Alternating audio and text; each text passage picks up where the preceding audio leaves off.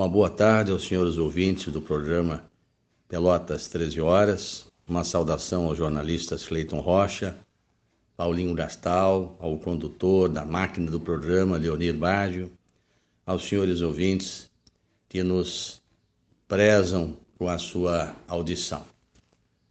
Como se não bastasse olhar para o mundo em que vivemos, observamos realmente muitas incertezas. Mente-se com uma facilidade impressionante e repete-se a mentira como se ela fosse verdadeira. Vivemos um mundo em que a tecnologia avançou profundamente, mas as mentes desvairadas continuam a cintilar as suas observações e, incrivelmente, observações que não merecem um conteúdo filosófico e, acima de tudo, um conteúdo de interpretação que enriqueça a estrutura da alma. Se valoriza o orgulho em demasia, a vaidade, a prepotência, destila-se o ódio e o rancor com muita facilidade.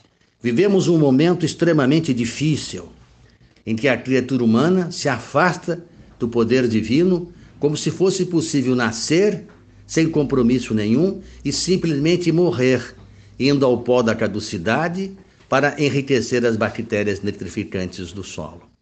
Não se pergunta mais nada, nem o valor da existência, nem o valor do bem. Isso me faz lembrar uma observação que diz: não bastaram as torrentes do infortúnio que as grandes guerras do século lançaram sobre os vales do mundo, acordando estremunhada de horrível pesadelo que perdurou por mais de dois mil dias Embora os lares desertos, os campos talados, as áreas empobrecidas e as prisões repletas, arregimenta-se a coletividade planetária para novos embalos de cegueira e destruição. Amontoam-se pesadas nuvens nos céus do Oriente e do Ocidente. Quem impedirá a tempestade de suor e de lágrimas? Época de profundas aflições, diríamos que no século XX e ao início do século XXI, encontramos o fruto do sangue, do menosprezo espiritual, Desde Constantino, há 16 séculos, continuamos na intromissão egoísta dos humanos interesses. Sempre a ofensiva dos traços das trevas contra a luz, as arremetidas do mal contra o bem. O aviltamento do ódio campeia em todos os climas. Arraiga-se a injustiça com a máscara da legalidade nas organizações dos países mais nobres. Há desvarios do poder em toda parte. Um racismo tirânico perturba povos avançados. Conflitos ideológicos tremendo aguçam o raciocínio a soldo da ciência perversa.